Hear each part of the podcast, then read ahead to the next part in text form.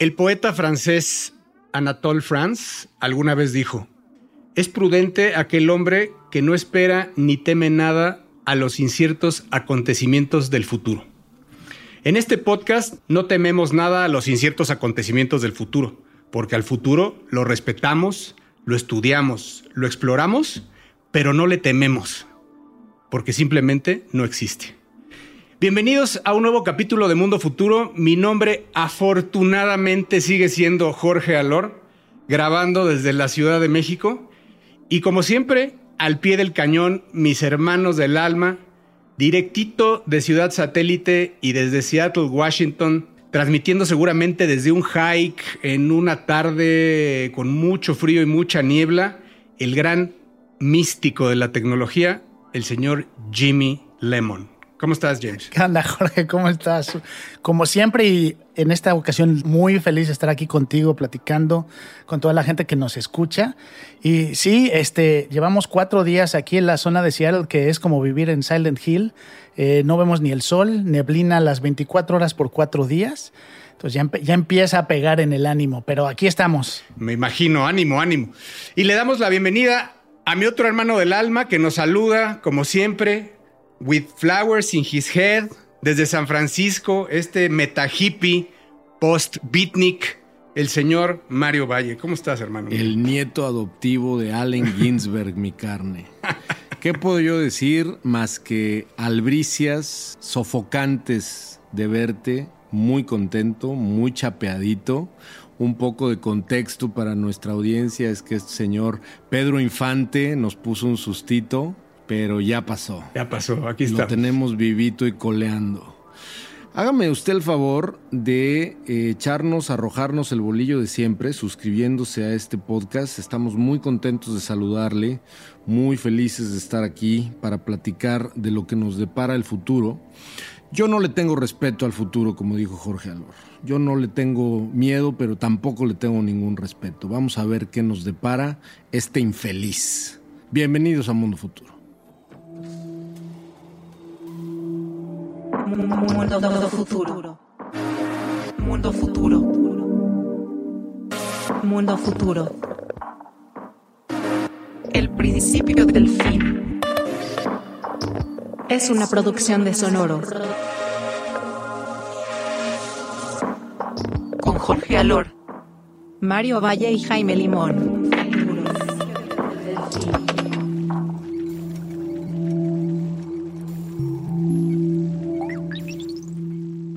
Y bueno, para arrancar este episodio, quería platicar con ustedes de dos temas que han sido recurrentes aquí en el, en el podcast y que hoy se juntan de una manera bien interesante. El primero es los cyborgs. Todas estas personas que actualmente, y ya existen varios, interesadas en aumentar o mejorar su presencia física en este mundo a través de tecnología. Y uno de los más conocidos es una persona. Es Mark Zuckerberg. Es Mark Zuckerberg. reptiliano, reptiliano cyborg.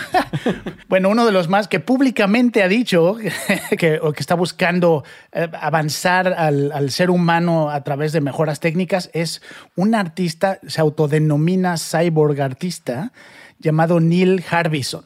Y Neil Harbison lo que hizo fue, en base a un problema físico que él tenía, es decir, él no puede ver colores es este, tiene un problema de vista, eh, decidió y a través de unas personas que le ayudan a experimentar, conectarse una antena, una antena Wi-Fi, que es eh, conectada a, sus, a, los, a los huesos de su cráneo de manera permanente. Y esto le permite de alguna manera recibir señales que él interpreta en su cerebro como colores. Entonces, de hecho, tiene una percepción de colores diferente a la nuestra y probablemente mucho más profunda de lo que nosotros tenemos con nuestros ojos. Puros números de Pantone, ven. Le dicen el código en lugar de decir el color, el código Pantone, ¿no? Y, salió y, se volvió un poco famoso en 2004 porque fue a sacar su pasaporte en Inglaterra y logró que la gente de ahí eh, tomara como parte de su anatomía, es decir, que la foto incluyera la antena que él ya trae puesta de fijo en su cráneo. Y por lo cual de alguna manera se convirtió en el primer cyborg reconocido legalmente por un gobierno. Yo tuve oportunidad de conocer a este señor. Él ha venido muchas veces, ha ido, estoy acá en San Francisco, pero ha ido muchas veces a México, James. Seguramente tú has, eh, eh, ahora que estuviste viendo su caso, estuvo en Aldea Digital, estuvo en Campus Party. Eh, coincidimos en varios eventos donde ambos este, platicamos. El cuate es una celebridad, ¿eh? El cuate es, además de muy inteligente y una persona como como dices, muy artista, él completamente está convencido y está como comprada la idea este, de que es eso que acabas de decir, un cyborg legalmente reconocido. Oye, yo, yo también ahí la llevo ya. ¿eh? ya, empezaste a experimentar con eso. Este, sí, sí, me acuerdo de hecho que en algunas presentaciones habló esta, de esta sociedad o este grupo que tiene que se llama la Sociedad Transespecie eh, donde se están juntando personas que, como él, se están implantando tecnologías en el cuerpo. Ah, ahora, todo esto viene porque se, eh, se conecta con el otro tema del cual hemos estado hablando mucho, que son los NFT, los Non-Fungible Tokens. Porque resulta, resulta que él y un compañero de, esta sociedad eh, llamado Paul Lombarte, que Paul Lombarte en su caso, él lo que tiene es que tiene conectado algo a su corazón, Ahorita es un lector, pero se lo va a conectar de manera constante, con la cual él puede controlar o recibir señales que impactan a su corazón. Bueno, estas dos personas se juntaron y decidieron crear un NFT y ponerlo a la venta que permitía a quien comprara el NFT mandar señales ya sea a su cerebro o a su corazón, dependiendo de cada uno, ¿no? Lo cual es una combinación rarísima, pero además abre las posibilidades. Y yo, la verdad, hasta que no leí la nota, no, no había pensado en esto. La posibilidad de tener el control físico de alguien a través de una manera remota y por un proceso comercial, ¿no? Donde tú pagas por mandar una señal o recibir una señal del cerebro o en este caso el corazón de alguien más. Y sobre la cadena de blockchain, ¿no? Haciendo, haciéndolo NFT además, ¿no? Que eso, es lo que a mí más me vuela a la cabeza, es empezar a ver estos usos de NFT, lo ha dicho Mario varias veces, que es, no es el NFT y el blockchain no es lo que hoy estamos, eh, lo que hoy estamos viviendo, sino que no tenemos ni idea de lo que viene. ¿no? Y estas son de las primeras cosas que empiezan a salir fuera de la ruta que hoy trae, de la agenda que trae la industria. Exacto. Pues seguramente vamos a empezar a ver este, cosas o usos de NFTs o de tecnologías de este tipo, pero me, llamó mucho la atención porque estoy seguro que no va a ser la última vez que veamos cómo este, todo este movimiento cyborg conectarse con todos este, estos sistemas que van a permitir interconexión de las personas con modelos comerciales. No, y bueno, eh,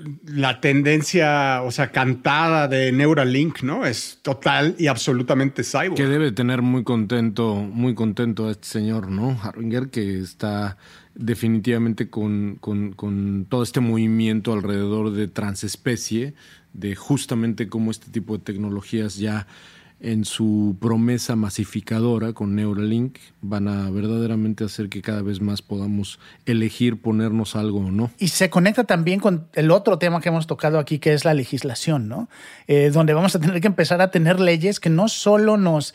Eh, como personas nos, pueda, nos puedan eh, definir cuáles son nuestros derechos físicos o como persona física, sino también los derechos de nuestros pensamientos. Eh, que ya en algún otro episodio habíamos hablado de, esta, de la constitución en Chile que se modificó para incluir eh, los derechos de los pensamientos de las personas pensando en estas nuevas tecnologías. Me lleva a pensar mucho las reflexiones de Diamandis de hace algunos años en donde decía, hablando de los cyborgs, que decían, ¿es necesario que te implantes algo para ser un humano aumentado? Nosotros somos humanos aumentados hoy en día conforme lo hubiéramos visto hace 30 años, ¿verdad? O hace 20 años. Es decir, hoy puedes saber el, ritmo cardíaco en tiempo real, tu smartwatch te está tomando un electrocardiograma todo el tiempo, este, puedes tener la comunicación con el mundo entero, saber tener acceso a la información completa del mundo, los libros mundiales, es consultar la información en la palma de tu mano, vaya es en la palma de tu mano. Vía hoy es un device, pero hoy, haciendo, haciendo reflexión sobre lo que estás diciendo, pues hoy somos ya una suerte de Cyborgs no, por, por, porque no lo tenemos en implante, pero si lo hubiera, lo haríamos. O sea, estamos a realmente a unos años de, dar ese brinco sobre la palabra cyborgs, ¿eh? O sea, y perdón que me vaya a lo que todos los capítulos digo de todos nuestros podcasts, que es ya sin contar que nos vamos a dar nuestra, nuestra propia evolución vía CRISPR y genética, pero aquí estamos hablando de la, de la palabra de, en donde combinamos eh, como el Neuralink de Musk, que, que, se combina ya la tecnología con la carne. Que hoy, hoy en día yo seguramente muchos de las personas que nos escuchan ya son medio cyborgs. Lo único que les falta es que tienen tanto, utilizan tanto su celular que nada más falta que se les quede pegado a la mano, pero ya es parte de, de su físico todo el tiempo, ¿no? Lo único que falta es esa interacción, este, esa conexión completa y física. Mario Valle, por ejemplo, tiene implantado un rayo de bicicleta y no nos ha dicho.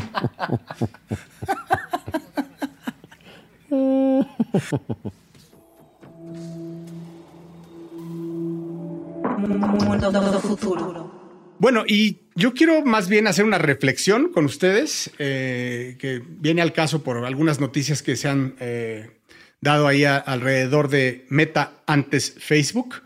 Eh, sobre las patentes, las patentes, hoy en día Meta, Meta Facebook tiene alrededor de 10 billones de dólares de inversión en desarrollo de wearables y de, y de patentes, ¿no? Que está tratando de, meterse, vaya, no, no, lo hemos dicho muchas veces, lo está tratando realmente de apoderarse de el metaverso.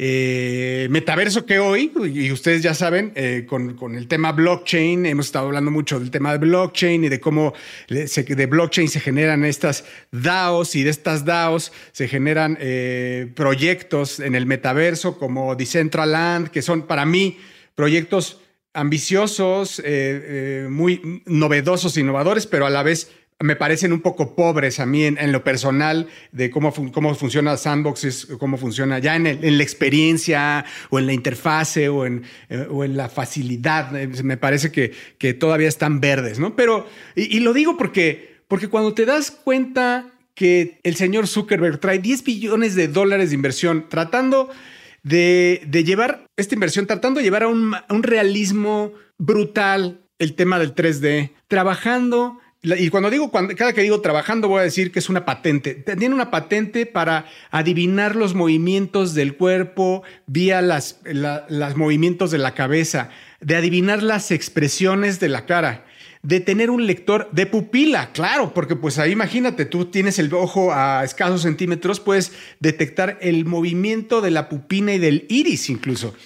Eh, de, tratar de adivinar tus sensaciones, de generar ropa para el, para el metaverso, de otra patente de cómo meter objetos de la vida real al metaverso con, con, gran precisión, eh, patentes para hacer, eh, para hacer body mapping, para que te puedan hacer un, mapping general de tu propio cuerpo. Ya lo decía yo que me, impresionó mucho el lector de escáner, eh, el escáner de pupilas, movimiento y tamaño, las perspectivas que hay entre, entre dos personas, así como los desarrollos de hardware, que ya habíamos hablado un poco, que, hemos, que de cómo están desarrollando, claro que los lentes, por supuesto que los, los, guantes, los teclados, los movimientos con las manos para, para interpretar tus movimientos y, dar comandos, los movimientos de la cabeza e incluso pulseras que te están midiendo el pulso y trayendo toda esta data. Porque al final de lo que estoy hablando es de datos. Lo que Zuckerberg quiere es estar lleno de datos conforme a lo que estamos viviendo en el metaverso. Para esto, para esto, acaban de anunciar que va a tener la computadora o por lo menos una de las computadoras más grandes de mayor procesamiento en el mundo para poder procesar esta data que se va a generar en el metaverso. Entonces, ¿qué les parece cuando, cuando decimos esta brutalidad de inversión? y de gente trabajando detrás de RD, pisos completos de computadoras, de procesamientos de datos, de, desarrollo de software, contra las partes que muy bonita y que se oye, que, se oye precioso como, como una poesía tecnológica, el tema del, de cripto y de, y de las DAOs y de eso se oye hermoso. Eh, eh, la descentralización absoluta y no estoy apoyando a nada, pero lo que les quiero decir y mi punto de reflexión es, se ve difícil. Se ve difícil. Y, y, creo que justo muchas de las patentes que mencionabas y de la data ya la están recolectando. Varias de las cosas que mencionaste, Jorge, en cuanto a movimientos del cuerpo, movimientos de la cabeza, si hoy usted que nos escucha tiene un Oculus o ha visto a alguien con un, unos lentes Oculus VR, ya está siendo seguido y ya estamos proporcionando esa información de nuestra estatura y cosas de reconocimiento, sobre todo lo que mencionabas, Jorge. Por ejemplo, hoy ya pueden saber quién eres y así como tu, así como tu huella digital, la manera en que mueves los brazos, la manera en que caminas, están empezando a poder reconocer a la gente en base a eso. No, y sabes que están tratando de reconocer la, tu estancia, el tamaño de tus estancias decir, ah, este está en un cuarto chico, tiene, eh, o, sea, o, tiene espacios muy reducidos o tiene grandes y te lo pueden cruzar con tu nivel socioeconómico. Y eso, eso ya, imagínate, tienen un escáner de, de, tu casa. Y sin embargo, yo creo que la intención de procesar toda esta data por parte de una sola compañía tiene en realidad no está tan conectada con el mundo real como nosotros pensamos. Me voy a ver un poco conspiranoico, pero en realidad, ¿qué ustedes harían si yo les prometiera que ustedes pueden ser los dueños absolutos de una segunda realidad, de un segundo mundo, como una especie de starting over. Pensemos en Ready Player One o en Second Life. ¿Qué harían si yo te ofreciera a ti, Jorge, a tu compañía, la oportunidad de tú ser el dueño de una nueva realidad? ¿Te interesaría el data, pero para utilizarlo fuera de ahí? Creo que en realidad lo que Facebook como empresa gigantesca está pretendiendo hacer es monopolizar a este fenómeno llamado metaverso, monopolizarlo de la misma manera que lo intentó hacer América Online, como lo hemos platicado acá, o CompuServe, en una época, o Google en su momento, en una época donde no era tan fácil hacerlo.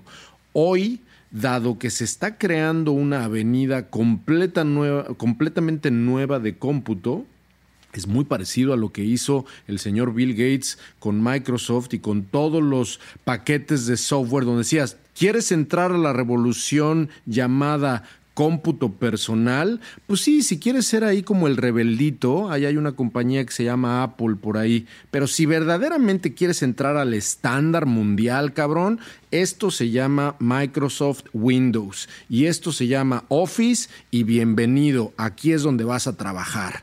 Eso es exactamente lo que está sucediendo. Lo que está sucediendo es al señor Zuckerberg y a la sarta de miles de personas que trabajan para él en la parte de Oculus están, y no lo digo como crítica, lo digo simplemente como negocio que son, están con la intención de decir cómo podemos capturar esta nueva plataforma, esta nueva realidad, para realmente apoderarnos, como lo hizo en su momento Bill Gates, como lo hizo en su momento Google, como lo hizo en su momento América Online, apoderarnos apoderarnos de la, o como Apple ahora con todo el marketplace alrededor de iPhone, apoderarnos de las dinámicas comerciales en esta nueva realidad virtual que se y que es válido. Es validísimo. Es, vaya, es, es validísimo, por supuesto. Y que es válido y están, están jugando su ficha. Y ahí es donde está la pregunta. A la gente de a pie, a la gente que hace los millones y millones de impactos y de usuarios, Mario, ¿le preocupa a estas personas que el mundo se descentralice? ¿Le preocupa?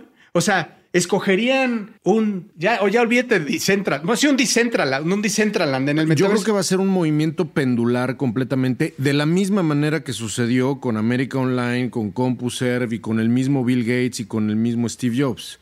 No va a ser ni todo negro ni todo blanco. Así como el Internet no pudo ser cercado, ¿no? Acuérdate que América Online y CompuServe lo que querían era crear su propio Internet y decirle a la gente, vengan, instalen, de aquí no te sales, y, les, y, valió madre hasta cierto punto porque no le salió, el Internet abierto ganó. De la misma manera, yo no creo que el triunfo del Web3 o el triunfo de la descentralización o el triunfo de blockchain vaya a significar necesariamente el fracaso de Facebook en este caso. Yo creo que va a haber una dinámica compleja de matices donde va a haber Windows y Mac, ¿no? Hello, I'm a PC, hello, I'm a Mac. Bueno, y, y, no, y no, estamos, no estamos olvidando de Linux, que Linux al final y el, el, el software libre, que sigue siendo muy importante. Y toda una filosofía, ¿no? Sí. Y, entonces tienes esos tres niveles, ¿no? Como dice Mario, creo que lo que va a suceder es que probablemente las grandes empresas van a acaparar el 90% de los usuarios, tal vez, porque lo van a hacer fácil, digerible, conectado con las cosas que ya tienes. Y tal vez el otro 10% va a ser eso que mantenga como que eh, la independencia, la parte rebelde y la parte que te da otras opciones. Pero como hemos visto hoy con Web 2.0, la gente, como la, tu pregunta, Jorge, la, gente se va por lo que es cómodo y fácil de usar nadie va a escoger algo porque ah, tiene una ideología mucho más. No, así no funciona. Y, me cae que por, eso, por eso es el, el, mitad hombre y mitad dios de la tecnología. Qué gran ejemplo pusiste el de Linux. Claro, o sea, Linux, como decía Mario, es una, era una, tenía una filosofía detrás, una filosofía de libertad, de open source, de todos barbones, hippies, este, vamos, va, vamos contra el Big, contra el Big Brother y, y, y, lo hicieron y lo hicieron bien y ahí están y son increíbles, pero no cambió nada. O sea, la gente compra Office. O sea, no tiene, no tiene, no, y eso no. no. se va a detener, ¿no? Sí.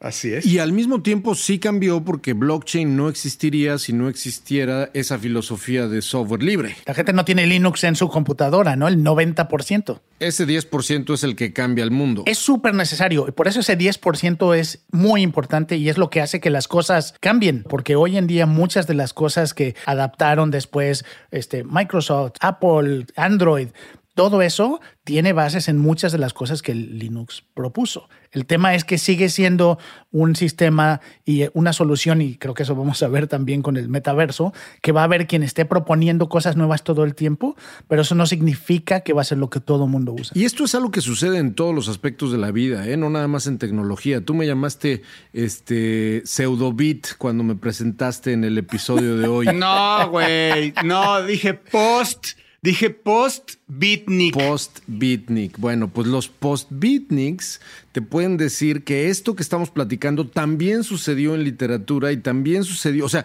sin los beats, lo digo en serio, sin William Burroughs, sin Allen Ginsberg, sin Jack Kerouac, no existiría Steve Jobs. Sin esto, sin, no existirían los hippies no existiría todo este movimiento eh, contestatario, ¿no? Y estoy hablando del movimiento beatnik que es de los 40. Esos movimientos contestatarios y rebeldes siempre son pequeños fragmentos que inician una chispa. Por eso es que yo creo que aunque vivamos en el futuro en un Ready Player One donde el dueño es Mr. Cyborg, ¿no? Y él es el dueño y señor de, como dice James, el 90 o el 80% del marketplace, va a haber un 20 que nos va a llegar al, llevar al siguiente nivel. Y ese 20 nunca va a ser masivo ni comercialmente viable. No, no y, y, y, en ese va, en ese va y viene, va y viene, y en esa lluvia de ideas, en ese torrente de talentos, pues hay una chispa que de repente prende un bosque, güey. O sea, y que cambia una industria por completo, ¿no? que hoy no nos imaginamos ni siquiera. Y que va a volver a ser, algunos de ellos por lo menos, el futuro monopolio, ¿no? Porque al final del día ese es, ese es el, eso es lo que le pasó a Sergey Brin y lo que le pasó a, a, este, a Mark Zuckerberg y lo que le pasó incluso al mismo Bill Gates, ¿no? Donde empezaron siendo los chicos rebeldes y terminaron construyendo a los grandes imperios, ¿no? Pero que no le ha pasado, por, lo, por, por, su, por, por el mismo místico de su nombre, al señor o señores o señoras o señores Satoshi Nakamoto, ¿verdad? O a Linus Torvalds. No sé si el señor Linus se esté pudriendo en dinero. No, no les, no les pasó porque número uno, Sakamoto era un grupo de personas y Torvalds era esta filosofía, ¿no? Completamente. O a, o a, a, a Vitalik, no sabemos si a Vitalik hoy está... O a este... Hoskinson en, en, en, nada, ¿no? Pero al final muchos de los conceptos que estas personas crearon, al final, y es lo que parece que está sucediendo con los NFTs y Bitcoin y es que al final quien tiene el dinero acapara ¿no? O sea, el Bitcoin no está, eh, no, está no, es representativo donde todo mundo tiene un porcentaje. Creo que el 80% de Bitcoin lo tiene el 20% de la gente que tiene Bitcoin. Eh, los NFTs está pasando lo mismo, ¿no? Eh, tienes dos empresas que son las que están haciendo todos los procesos de certificación de, todo la, de, de toda la consulta que se necesita para que existan los NFTs. Entonces, al final, sí, desafortunadamente sigue pesando más el dinero o la persona o las gentes que tienen más dinero, las empresas con más dinero son las que llevan la ventaja para acaparar, ¿no? todas las tecnologías nuevas. Que es la química explosiva, ¿no? De un lado, James, o sea, que dices, por un lado gana el dinero y por el otro lado en el usuario final gana la comodidad, ¿no? O sea, la comodidad de lo sencillo, lo fácil de usarlo, que me resuelve rápido. Entonces, pues pareciera que podría seguir eh, la misma tendencia. Sí, y les, iba a recomendar a, quien nos escucha eh, un video bien interesante eh, que de una persona que está tratando de analizar justo esto que estamos platicando, qué está pasando con el cripto y qué está pasando con los NFTs de es muy claro desde el principio que es una persona que no está a favor de estas cosas o que cree que no van a funcionar como esperamos. Tiene ya casi dos millones de views, está en YouTube. Eh, el canal... Dura dos horas dieciocho. Dura dos horas dieciocho, o sea que de verdad lo analiza. Eh, muy interesante. Entonces, si les interesa conocer un poquito más de una manera, eh, una explicación un poco técnica que también se mete en la parte de economía, pero bien interesante, busquen un canal que se llama Folding Ideas, así como doblando ideas. Y el video se llama Line Goes Up, así la línea va para arriba, ¿no? Eh, es como un documental. Es un documental y se llama Line Goes Up, The Problem with NFTs. Eh, muy recomendable para quien tiene curiosidad o hasta está metido en esto. Yo creo que todos deberíamos de, tener una idea tanto súper positiva de lo que se puede lograr con estas tecnologías, pero también estar bien conscientes de cómo están funcionando, porque hay ciertas cosas de cómo funcionan hoy que si no se corrigen, vamos a acabar en el mismo formato de siempre, donde dos o tres son los dueños de todo. Me parece increíble lo que está diciendo. Creo que estamos muy expuestos nosotros a conocer a todos los que están a favor ¿no? de, del NFT y de, la cripto y que son muy entusiastas, pero también es bueno conocer el otro lado de la moneda y conocer las opiniones de por qué no va a pasar. En mi opinión, quiero contarles que ya me escamearon, o sea, le entré al NFT, me escamearon, me fue del cocol este, le entré, le entré y me, caí, ¿no? O sea, lo tienen hechísimo y me escamearon, vaya, pues es, fue, mi, fue mi, mi derecho de piso, mi novatada, mi derecho de piso, pero, pero sí te puedo decir que es hoy en día muy complicado. O sea, es muy complicado. Es, es, realmente de una elite de mínima, mínima en el mundo y eso no puede ser que sea sostenible porque no hace industria. ¿No? Eso no hace industria ahí y no va a ser sostenible en el tiempo. Hoy en día, pues están vendiendo, comprando, minteando entre, entre, ese pequeña, entre esa pequeña elite. Ah, si, a, si esto no se masifica, no va a hacer el fulfill del sueño que todos están persiguiendo. Y, el problema de la masificación es que si no se hace de manera correcta, pasa mucho lo que te está pasando a ti. Entra mucha, o lo que te pasó a ti, Jorge.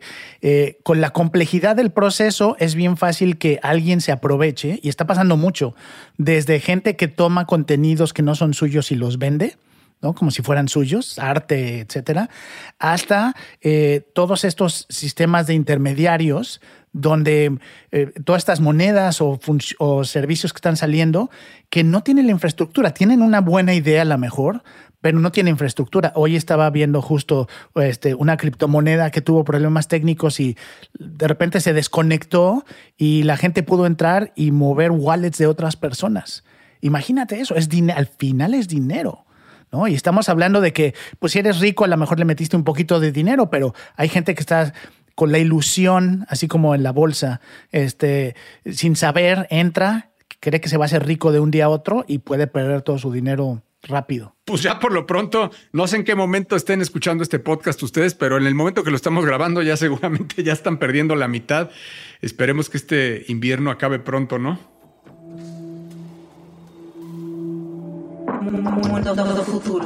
Bueno, yo les voy a hablar muy rápidamente de un fenómeno que sucedió, aunque ya nos hemos cansado hasta las lágrimas de decir aquí que no somos un podcast de noticias, pero vale la pena revisar lo que sucedió recientemente, caballeros, en, en la NASA. Resulta que en 2018 se envió hacia el Sol una misión llamada Parker, una sonda solar llamada Parker Solar Probe, para o cuya misión era el detectar y el medir qué era lo que estaba sucediendo en la atmósfera del Sol, en una zona de la atmósfera solar llamada el corona, que es una, digamos, una de las partes exteriores de la atmósfera. Esto a lo mejor puede sonar muy sencillo o puede sonar muy eh, poca cosa, pero yo quiero que nos detengamos a pensar cómo un aparato de 50 kilogramos, porque eso es lo que pesa esta probeta o esta sonda, 50 kilogramos, realmente ha sido para mí un shock mental el pensar que el famoso sueño de Ícaro, ese mito de eh, esta persona en, la mitología griega que se pone unas alas, se las pega con cera y trata de volar al sol y se derrite eh, la cera cuando ya está llegando al sol y se da en la madre el pobre güey. Eh, está realmente sucediendo y está sucediendo hacia un futuro que nos va a permitir explorar, ya no digas tú un planeta, sino a el mismísimo Sol, al menos en la masa que lo rodea, porque todo el mundo sabemos que el Sol como tal no es una no es una roca, ¿no? Es una bola de gas y es una bola de eh, una masa de energía tremenda con una fuerza de gravedad impresionante. Bueno, pues resulta que eh, en, en, 2018, en octubre del 2018, se lanza este, este aparato que llega en 2021, finales del 2021, principios del 2022, llega a la atmósfera solar y toma, además, un video de cómo es volar por la eh, zona atmosférica llamada corona del Sol. Como Ícaro antes de que se diera en la madre, como dijiste. Como Ícaro. O sea, era para que, era para que Ícaro se ardiera, literalmente. Para que se ardiera y no, y no, no, este, no, pun intended, ¿no? Pero aparte, no entiendo por qué se iba a caer, se iba a caer si estaba ya en el espacio, el buen Ícaro. El punto es es una noticia relevante porque es la primera vez en la historia de la civilización que un aparato creado de fierro, creado por el ser humano, se acerca a una distancia, para que tengan una referencia, de más o menos 10 o 12 veces la distancia que hay entre la Luna y la Tierra, que puede sonar muy lejos, pero en realidad en términos de algo que se acerca al Sol, no es nada, ¿no? No es absolutamente nada. Y cualquiera que quiera ver los videos, que son impresionantes, que fueron tomados por esta Parker Solar Probe en enero, principios de enero del 2022, está invitadísimo a echarle una googleada, porque no voy a poner aquí el URL, no les voy a hacer la chamba, pero en YouTube pueden encontrar sin duda alguna este video que es impresionante, impresionante. El pensar que eso es un objeto que no se está derritiendo y que está volando alrededor de la atmósfera solar, más que simplemente una noticia que reportar, a mí me hace pensar que estamos a muy pocos años, quizá a lo mejor pocas décadas, de que algo entre al sol y salga sin un pedo. Sí, sí es impresionante los avances, ¿no? De cómo se ha explotado el tema de ya del espacio en los últimos meses, años, el último año yo creo, o sea, hay sondas en Marte, hay Pathfinders, hay en, Saturno, en Urano, dos, dos telescopios, eh, la estación espacial ya ahora sí internacional, miles de satélites eh, de órbita baja, la intención de crear una colonia en la Luna también, la colonia de Marte, etcétera. Creo que es, es hablar ya de, que, bueno, todo el tema de los asteroides, ¿no? De aterrizar los asteroides y ver qué se les puede, eh, qué, minerales podemos traer a la Tierra, incluso desviar el tema de los asteroides, todo el tema de, impactarlos o llevarles un nuke o algo por si en caso de que hubiera algo. O sea, la parte espacial ya como cereza sobre el pastel, los vuelos, las salidas al espacio turísticas, bueno, pues ya hace que esto es una, estamos en plena bueno, quiero decirlo desde, la humildad humana, conquista del espacio, pero ya al final hay, hay una agenda de muchas empresas y muchos países por, por ir a ver, por, por esta curiosidad, ¿no? Esta por curiosidad con dinero, con, siempre con drive de dinero, pero curiosidad que no se detendrá científica. Y con esto y con esta filosofía, este programa que fue muy de reflexión, mucha, mucha reflexión. Esperamos que nos den su feedback también. Y pues de nuestra parte solo el agradecimiento por escucharnos y agradecimiento a mis amigos, mis hermanos Jaime Limón y Mario Valle en la producción Emilio Miller. Muchas gracias y esto fue Mundo Futuro. Suscríbase, suscríbase por el amor del cielo. Póngale estrellitas.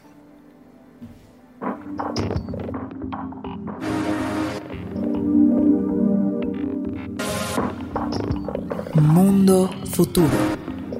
Mundo Futuro es una producción de Sonoro. Suscríbete a Mundo Futuro en Spotify, Apple Podcasts o en tu plataforma predilecta de streaming. Sonoro. Lucky Land Casino asking people what's the weirdest place you've gotten lucky? Lucky? In line at the deli, I guess? Aha, in my dentist's office. More than once, actually. Do I have to say? Yes, you do. In the car before my kids' PTA meeting. Really? Yes. Excuse me, what's the weirdest place you've gotten lucky? I never win and tell. Well, there you have it. You can get lucky anywhere playing at LuckyLandSlots.com. Play for free right now. Are you feeling lucky? No purchase necessary. Void where prohibited by law. 18 plus. Terms and conditions apply. See website for details.